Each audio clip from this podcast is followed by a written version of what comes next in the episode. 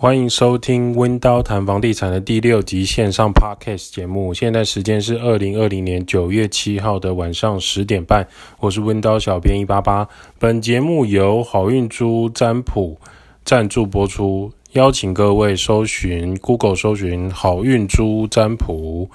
好运就是带来好运的好运，猪是猪肉的猪，占卜。有一个紫色的线上占卜网站，网址是 f o r t u n e p i g 点 t w。那我重复一次，f o r t u n e p i g 点 t w，fortune pick 点 t w。好运猪占卜网站是以东方紫微斗数做成像塔罗牌牌卡的占卜网站。两张牌卡可以科学的解答爱情、事业、租屋、健康等各种问题，只要付费两百元就可以获得超乎想象的神准占卜。像我们曾经用这个付费占卜来避开一些不必要的危机，例如说这个大安区的房子是适合我们的吗？这是住家问题。那也有些人可以问说，我跟这个学长会有进一步的爱情发展吗？这是爱情的问题。用是非题来问是最理想的，问题越细致，越能得到精准的答案。推荐大家使用这个好运珠占卜啦。感谢干爹。好，温刀谈房地产这个节目主要讲解每个人都需要居住的地方。你每天就是要回家，不管这是租房子、买房子、住在爸妈家、亲戚家，总之各种租屋、住家相关各种议题都值得被讨论。每个人都值得拥有更好的居住品质。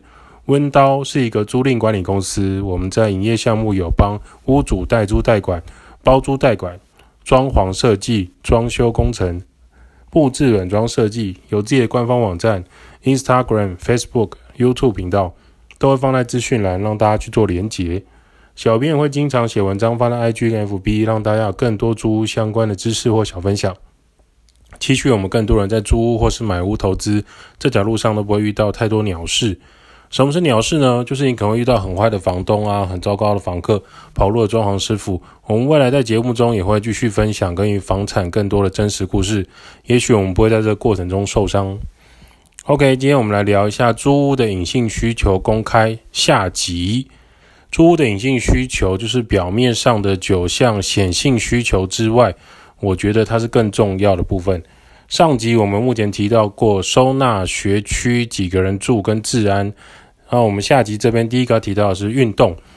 当一个居住地啊，不管是租还是买房子，现在都很重视运动的区域，例如说骑脚踏车啊、公园散步啊、简易步道爬山。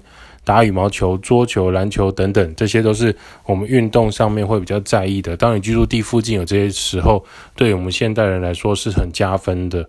有些人会提升运动的等级，那他可能就会搜寻瑜伽课程啊、TRX 啊，或者说健身房自主训练。这些通常是在住屋处附近，如果有的话，是会对这个租屋处还有对这个想买这个房子的人会更有帮助的。那它属于隐性需求了，就是它不会是第一优先被考虑。可是当你居住之后，它是对我们健康息息相关的事情。第二个我们要讲的就是房东是否可以好好相处，房东也是一个必要的隐性需求。房东好相处，这是关键。它跟屋况好坏、地点在哪、楼梯、电梯都没有关系，这是很重要的。我跟你们说，我们过去有遇到很多非常奇特的房东或屋主，我只能说他可能宗教很虔诚，转世轮回之类的。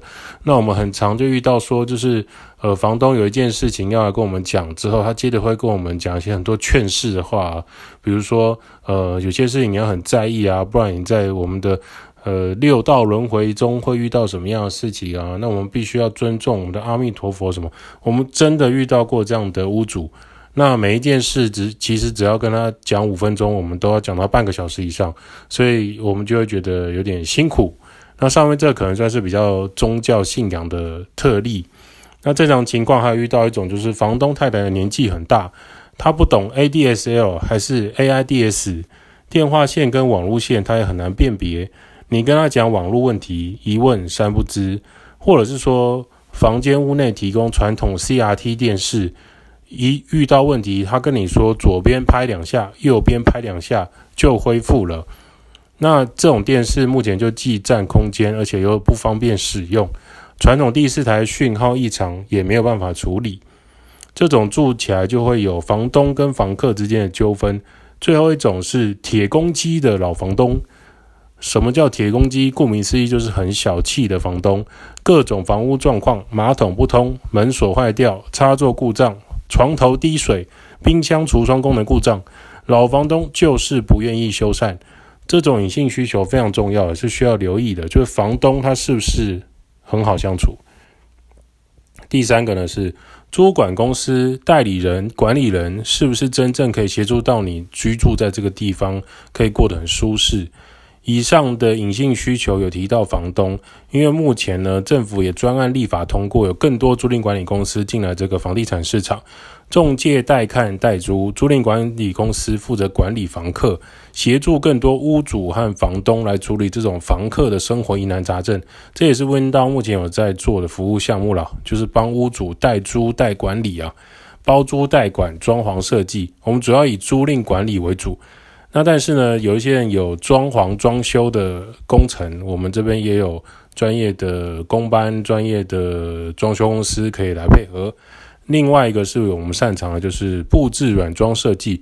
一间房子，如果说它本身的屋况不错，可是里面的家具店就只是一般的话，在目前市场上，它是很难在的众多市场的房产中脱颖而出的。这时候软装布置设计就很重要啦，就有点像是你现在如果逛一般台湾式的家具厂商跟 IKEA 的展示厂商，你就会觉得有差别。原因就在于这个布置软装设计把美感带入到生活当中，这个隐性需求也很重要。为什么呢？有时候租给你的管理公司是不是非常的？呃，我们说正派啦，那他是不是签约之前很积极，签约后又很冷淡？这种就状况就不太理想，就有点像是男女交往前，男生要载女生回去，明明住永和，送女生回淡水顺路，住文化大学附近顺路，交往半年后，男生会请公女生自己坐公车回去，因为有点不顺路。我想永和到淡水是有点不顺路，那这个就是。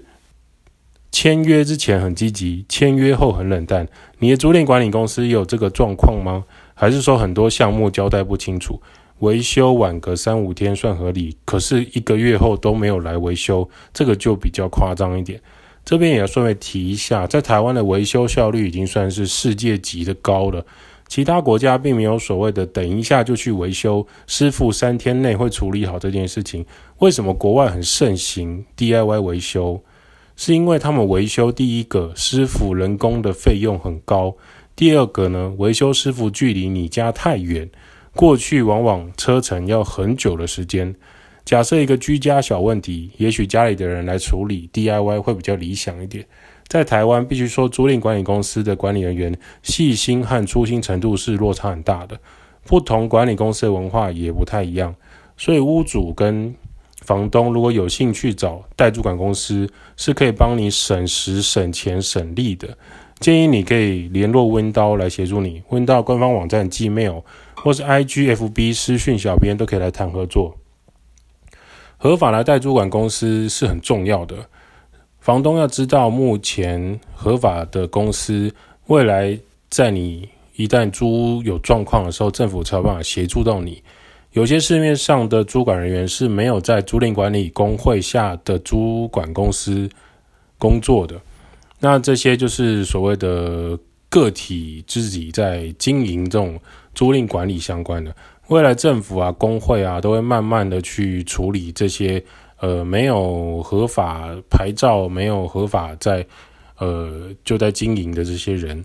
那当然现阶段是有协助到一些屋主跟房东，就他的经验还有他的专业判断是没错的。可是目前就是，呃，以政府来说，就是业大必归工会啦，就是工会来列管所有的租管状况，避免未来有些纠纷是没有办法处理的。这有点像是有些没有计程车牌照的人啊，却在开计程车一样。这一点屋主和房东都可以谨慎考虑喽。那这一点在温刀这边就可以协助到你。第四项是风水，风水也是很多人在意的隐性需求。它并不是一个第一要素，但确实是爸妈或者长辈们很在意、心中最深的那一块。例如马路对公寓大厦的大门，炉火对大门，隔壁大楼尖角对主卧室有刀煞，电风扇吊扇的位置在你正上方，对头顶不好，梁柱的位置在哪边？门中门中门，诸如此类的。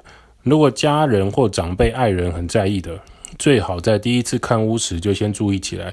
不管是租屋或是买屋，都要注意这个隐性需求，不然我们看过太多例子，是因为风水而跟家人、爱人大吵一架的。那最后租屋或买屋也不见得是一件快乐的事情。再来下一个是邻居，哦，邻居是一个隐性需求，它关系到你未来能不能家和万事兴，住得快乐，住得开心，占比百分之六十八。地点再好，家具店用料再完整，采光通风良好，结果楼上邻居有两个小朋友一天到晚在玩弹珠、摔跤、拍打篮球；楼下阿伯照三餐在咳痰；二楼阿尚每天都把鞋子摆在楼梯间，明明没有住几个人，怎么会二三十双鞋子挡在进出楼梯口？或者是呢，其他邻居一天到晚来按你的门铃，管这边管那边，住海边比里长还要积极。类似这样的情况啊，比大家想象的更困扰。这种隐性状况，我个人是非常非常的重视的，会超越你困扰的十倍。所以人们有一句话是“千金难买好邻居”啊，这就是在讲这个隐性需求啊。就有些人会，现在也很多人会讨论说，租不如买，买不如租。其实这就是一个目前市面上最常在讨论的一个话题。这个未来我们有机会再讨论。但对我来说，不管是租还是买啊，最大的问题，最大真正最大的问题，可能是邻居。尤其是现在的城市啊，大城市寸土寸金，你只要集合式住宅这种，就会有邻居。那有邻居呢，就会有上述的这些奇特的状况。那当然，如果没有遇到的话，那真的是修来的福气。所以呢，我们从这个隐性需求的下集里面有提到，运动、房东、合法的租管公司、风水、邻居，都是我们提到一个需要注意的隐性需求。那温刀在开 Podcast 希望可以跟更多人分享租屋投资、房地产一些眉眉角角，还有关于政府或市场上现在最热门需要注意的话题。好啦，今天温刀谈房地产就先到这边。如果你有什么想法或者意见，想要听我们分享的，也可以私讯或留言，五星吹捧起来。我们就会回答你的留言。温刀小编在这边，下一集节目再跟大家讨论租屋相关的事情喽。感谢各位，拜。